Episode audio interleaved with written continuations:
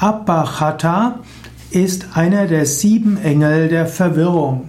Man kann auch über Verwirrung wachsen und deshalb wird auch den verschiedenen Arten der Verwirrung ein Engel zugeordnet. Spirituelles Wachstum geschieht nicht nur dadurch, dass alles in Ordnung ist, sondern manchmal braucht es Verwirrung, um zu neuen Ufern aufzubrechen. Daher gibt es auch Abhachata, den Engel der Verwirrung.